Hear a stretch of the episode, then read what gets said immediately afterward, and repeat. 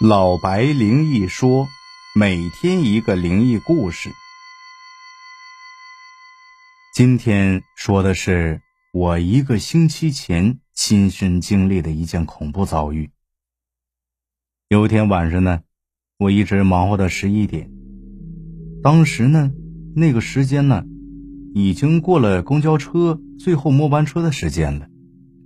因为当时这个地点就在乌鲁木齐。南边那个市郊位置，这个时间段其实打车非常难，几乎呢就是碰运气。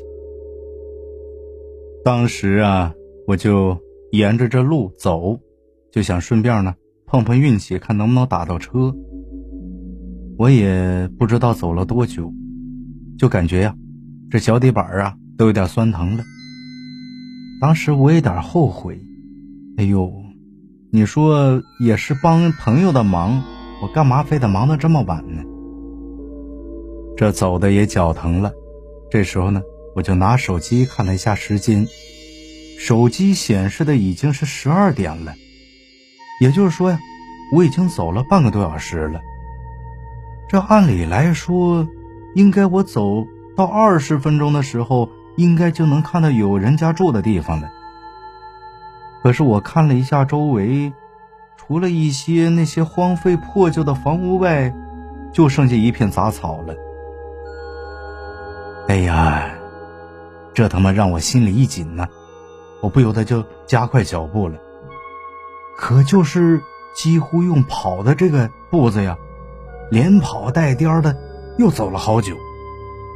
周围环境呢，却变得越来的越陌生了。哎，周围不知道什么时候，还开始变得云山雾罩起来。啊，可能很多朋友不知道啊，乌鲁木齐的气候很干燥，就是说很少能见到有雾天的时候，这可能几年都碰不到一次。这尼玛，顿时让我就两腿开始有点发抖了。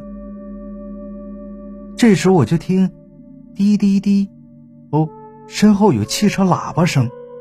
这时候，一辆黑色的出租车呢，就停在了我旁边。这司机直接把玻璃摇下来了。哎，哥们儿去哪儿啊？这大晚上我正好收工了，免费送你一程吧。我一想，这多不好意思，你把我送到市里，那我给你钱。这司机师傅笑了笑，也没搭话。坐上车呢，这出租车就缓缓的往前开。我就感觉这时间一分一秒的过去了，这雾气还更浓了，而且呀，这周围变得越来越荒凉了，而且这废弃的建筑呢，也都开始有点像那种古代的仿古建筑，而且这路边还出现了越来越多的坟茔地。我当时我就心里有点打鼓，我就说：“大大哥呀！”咱们这是走哪条路啊？没走过呀。我这时候我看着外面那些坟茔地呀，我早他妈一身鸡皮疙瘩了。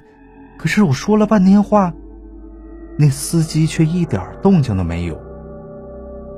我就透过这余光啊，就让我感觉有点头皮发炸。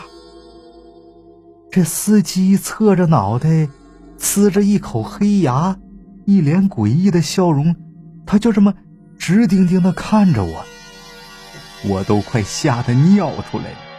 我就双手拼命的扒拉这车门把手，可是这车明明没锁，却怎么也打不开。我这耳边就突然传来了一个很空洞的声音：“小伙子，中途别下车，一会儿到地方。”我自然会让你下车的。如果你不听劝的话，我就感觉呀，浑身就像被电击了一样。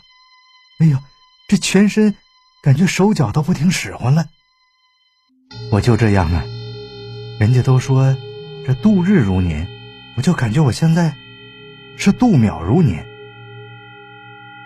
一直又过了很久。前面呢，出现了两根高大笔直的路灯，这两边路灯呢，随着慢慢的变近，哎，终于映入眼帘了，是一座不知什么年代的拱桥，可是呢，那光却照不到桥的另一头。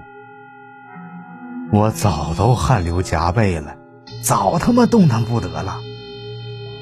嘿嘿嘿，小伙子，你该下车了。这还没等我缓过神儿呢，我就被一股力量就推出车外了。那车子呢，就转眼在我眼前消失不见了。你他妈不要命了！我正满脑子空白时候呢。身后传来了有人在这冲我大吼的声音，我就几乎机械似的呀，就回过头去了，就见一辆大货车就停在距离我十米左右的地方，一个大汉正在我身后比比划划的骂着。哎呀，我早已经激动的泪流满面了。